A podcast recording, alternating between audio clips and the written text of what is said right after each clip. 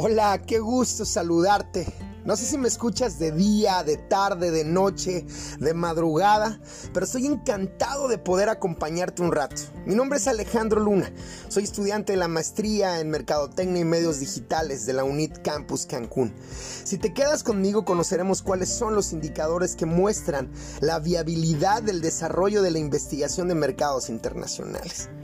La investigación es ver lo que todos han visto y pensar lo que nadie ha pensado. Albert St. George. Comenzamos.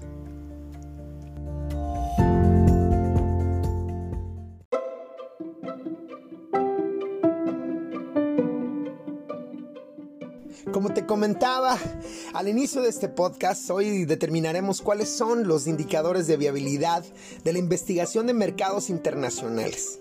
Pero antes hablemos un poco sobre la investigación de mercados internacionales. Y quizás me preguntes, oye Alex, ¿qué es la investigación de mercados internacionales? Y bueno, pues yo te contesto. Es la búsqueda de información para conocer las posibilidades y comportamientos de cada uno de los mercados. Implica el registro y análisis de la información para la toma de decisiones, que va en concordancia con la estrategia de crecimiento de tu empresa en los mercados. Mira, entendamos que el comercio internacional es aquella actividad económica que se refiere al intercambio de bienes y servicios. Quiere decir que compran bienes y servicios del exterior, o sea, importaciones, y venden bienes y servicios fuera de sus fronteras, que son las que exportan. Para hacer una investigación de mercado, es necesario conocer los procesos y técnicas para llevar a cabo una investigación para cualquier tipo de mercado internacional. De esta forma, podrás determinar si tu producto o servicio es viable en el entorno que te encuentras. La investigación de mercado es súper importante, tanto así que datos que nos arroja, datos duros de la Asociación de Empresas de Investigación de Mercados y Opinión, que sus siglas son ANEIMO, y la Asociación Española de Estudios de Mercado, Marketing y Opinión, sus siglas son AEDEMO, nos dice un dato que en el 2013 la investigación provocó un 3.2% y alcanzó 39.084 millones de dólares. El método preferido es la investigación de tipo cuantitativa que representó un 83.6% y la cualitativa solo el 11%. Los que más invierten en investigación son las empresas del sector manufacturero, un sector de mucha importancia económica para nuestro país, el cual se encuentra en proceso de una cuarta revolución industrial. Como podrás ver, la información que se obtiene de una investigación es de suma importancia. Nos da la oportunidad de conocer y recordemos que el conocimiento es poder. No importa en qué parte del mundo estés realizando una investigación de mercados. El proceso es el mismo. Siempre lleva los mismos pasos. Definir el problema y objetivos de la investigación por ejemplo, determinar qué fuentes son las que satisfará los objetivos planteados, tomar en cuenta los costos y beneficios eh, de investigar, reunir datos de fuentes primarias y secundarias, analizar, interpretar y hacer un resumen de los resultados obtenidos, comunicar dichos resultados en un informe a los directivos que toman las decisiones. Ahora sí, Vamos a conocer cuáles son los indicadores de viabilidad. ¿Te parece? Vamos con el primero. Fíjate, se llama delimitación del recurso. Es necesario analizar si se cuenta con recursos y capacidades suficientes para llevar a cabo una investigación de mercado. Importante.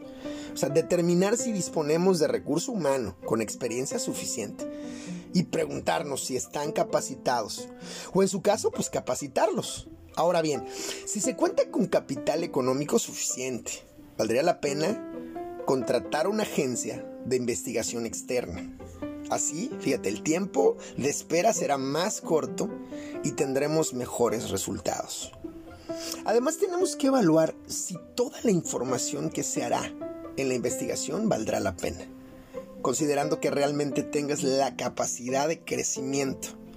Hablamos de demandas más grandes de producción, así como conocimientos generales y tecnología de punta. Mano de obra. Importante conocer si disponemos de suficiente personal para llevar a cabo una investigación por nosotros mismos o si es necesario, mayor contratación de personal para desarrollar dicha investigación y cumplir con las actividades de la empresa. Si no se cuenta con personal necesario, es recomendable, como te decía, contratar una agencia externa. Es necesario cuantificar la mano de obra que se requiere, detallar las funciones de cada etapa de la investigación, horarios de trabajo y especificar los puestos que se cubrirán con sus niveles de mando. Recuerda que una opción podría ser auxiliarse de herramientas y plataformas tecnológicas. Si harás tu investigación con encuestas de cara a cara o telefónicas, es imperativo determinar cuántas encuestas se harán, cuántos días a la semana, en qué horarios, determinando así el número del personal requerido y de la asignación de responsabilidades para cada uno. 3. Una relación de costo-beneficio. Según Prieto 2013, nos dice que para lograr evaluar el costo y valor se necesita determinar ciertos factores, como son la capacitación. Los encargados de la investigación deben ser expertos, pueden ser parte de la organización o, como mencionamos anteriormente, una vez más, se pueden contratar personas externas. Económico. Calcular con exactitud si el costo-beneficio que se obtendrá de la investigación representa más un beneficio que una pérdida económica. Considera los salarios, servicios prestados, contratos, insumos físicos, viáticos, transporte, costos por uso tecnológico para recaudar la información, etc. En definitiva, si el gasto de la inversión es bajo, en comparación con lo que se logrará al introducirse comercialmente en un mercado internacional, no pierdas el tiempo y vamos a realizarla. Otro tema importante es el tiempo. Si el mejor regalo que tenemos los seres humanos es la vida, el activo más preciado es nuestro tiempo. Es por ello que generar un plan de tiempos y movimientos es fundamental para la investigación, no lo olvides. Por ejemplo, ¿Cuándo, iniciará? Especificar etapas y periodos de duración. La fecha fatal y qué métodos se usarán para la recolección de la información. ¿Qué lograremos con ser eficientes en el uso de nuestro tiempo? Pues nos aseguramos de no extendernos y algo muy importante, de controlar el presupuesto. Otro factor es físico. En este factor es importante considerar las variables que pueden afectar la investigación de manera positiva o negativa, como son el clima, infraestructura de transporte, eh, comunicaciones con las que contamos y la localización geográfica. Otro tema es el sociopolítico. Obligatorio conocer a los grupos de poder que rigen saber si hay gremios sindicales, conocer la forma de gobierno, su manera organizada y conocer el comportamiento social de la población. Otro factor es el cultural. Se requiere un estudio sólido y profundo para conocer las costumbres, tradiciones, creencias, valores, así como el idioma, nivel de educación e inclusive sus colores y numerologías. Parafraseando a, a lo que dice Plazas 2011 en, en la página 27 de su libro, él habla sobre el análisis de los indicadores que arrojan la identificación correcta de la situación de mercado y el problema u oportunidad. Esto nos constituye la mejor póliza de garantía sobre la investigación de los recursos dedicados a una investigación de mercados logrando la viabilidad de la investigación de mercados internacionales. Después de analizar esta información, creo que podemos concluir que la investigación de mercados es imprescindible y necesaria si se pretende incursionar en otros países. Solo hay que tener bien claro algo y no olvidar que es indispensable tener y saber los factores que se deben sopesar y evaluar la inversión para que sea rentable.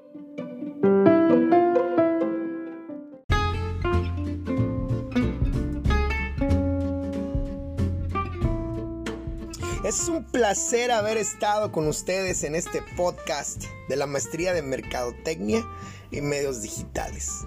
Les recuerdo mi nombre, soy Alejandro Luna y me encantaría escuchar tus comentarios. Te dejo mi correo electrónico alex-luna-17 arroba hotmail.com. No te digo adiós, sino hasta luego. Y recuerda que los límites están en tu mente. Bye.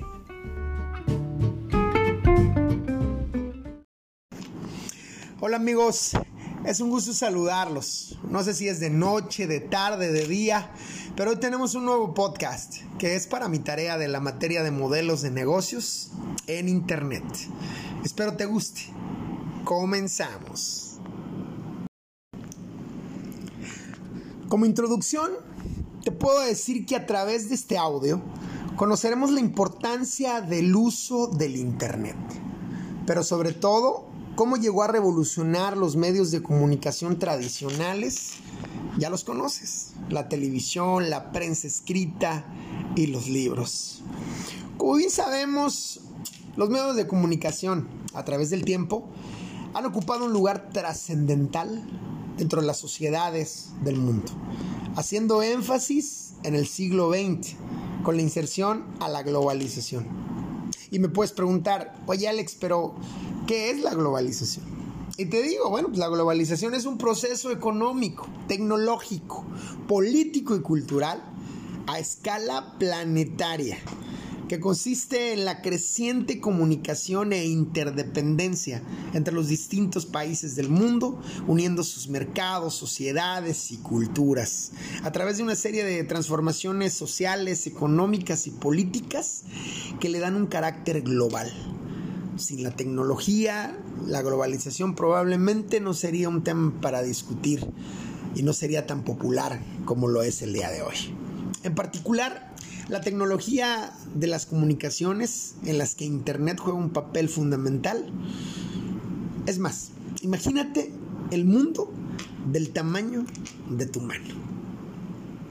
Un papel principal ha revolucionado la forma en que las personas trabajan expandiendo la base de conocimiento global y proporcionando una variedad de maneras de unir a las personas y las culturas. Fíjese, que la televisión, la prensa, los libros han sido han ido desarrollándose a lo largo de los años.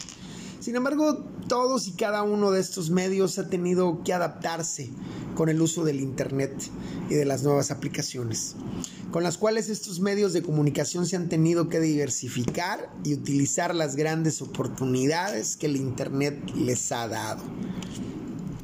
Ver la televisión es sin duda uno de los placeres más sencillos de la vida.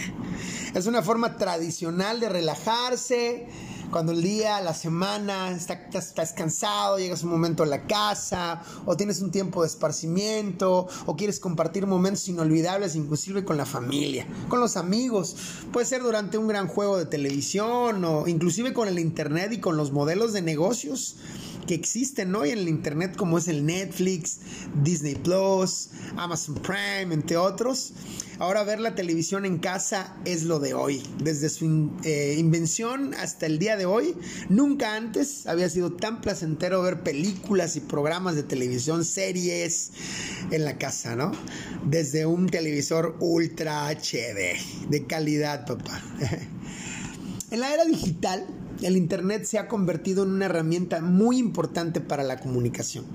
La tecnología y el Internet te brindan muchas opciones para mantenerte informado de lo que sucede en el mundo o para platicar con familiares, amigos que viven cerca o muy lejos de ti, no lo sé, desde la comunidad de tu hogar. Y es que en la actualidad Internet es percibido como una herramienta para extender la calidad de vida humana. La utilización de la misma se ve definido por el objetivo que plantea cada usuario puede ser desde el ocio hasta el ámbito laboral, pero siempre con el fin de encontrarse interconectado con otros. Se ha incursionado tanto en la vida cotidiana que ya casi ninguna de las personas que la utiliza se prena a cuestionarse qué es realmente verdadero o qué no es verdadero, porque encontramos cada cosa de entrada en el Internet, en cada una de las, de las redes, en cada una de las áreas de comunicación que podamos encontrar en cada dispositivo gracias al Internet. Y es que el Internet vino a modificar el modo de comunicarnos, generando un equilibrio entre los medios tradicionales de comunicación que tenían inclusive monopolios eh, de comunicación precisamente en algún momento, como lo fueron la televisión, la radio y los libros que inclusive en campañas políticas y en procesos electorales utilizaron y jugaron un papel muy importante. De hecho, los gobiernos utilizaron estos medios eh, tradicionales pues para decirle a la gente lo que ellos querían decirle y para hacerle creer a la gente lo que ellos querían creerle, hacerle creer a las personas y a la gente. Gracias al Internet hoy podemos acceder a mucha más información sin embargo, estos medios se encontraron en el Internet, que encontraron en el Internet una oportunidad para llegar a más gente. Y así fue como han tenido que diversificarse con los diferentes modelos de negocio. Hoy encontramos libros electrónicos, aplicaciones para ver un sinfín de, de, programas, de películas, de series, de noticieros, como hablábamos hace un momento. Y también encontramos inclusive eh, radio por internet, los noticieros, diferentes tipos de información que se han venido manejando y que bueno, hoy estos eh, modelos, estos de comunicación tradicionales se han tenido que venir adaptando en conjunto. Si me preguntaran cuáles son las áreas de oportunidad que tienen los medios de comunicación tradicionales frente al Internet, yo les diría que están generando ahorros sustanciales para la realización de varios de sus contenidos. Logran llegar a más espectadores conjugando lo tradicional con lo actual. Y es que dentro de las ventajas que tiene el uso del Internet está, por ejemplo, lograr más información, mayor comunicación, eh, rompe con barreras y facilita el acercamiento de posturas, no sé, reduce las necesidades de, presenciales en ese sentido, hay una libertad de expresión, permite la colaboración entre personas, aumenta las opciones y vías para el aprendizaje. Todo esto ha tenido que ser modificado y aprovechado por los medios tradicionales para no morir.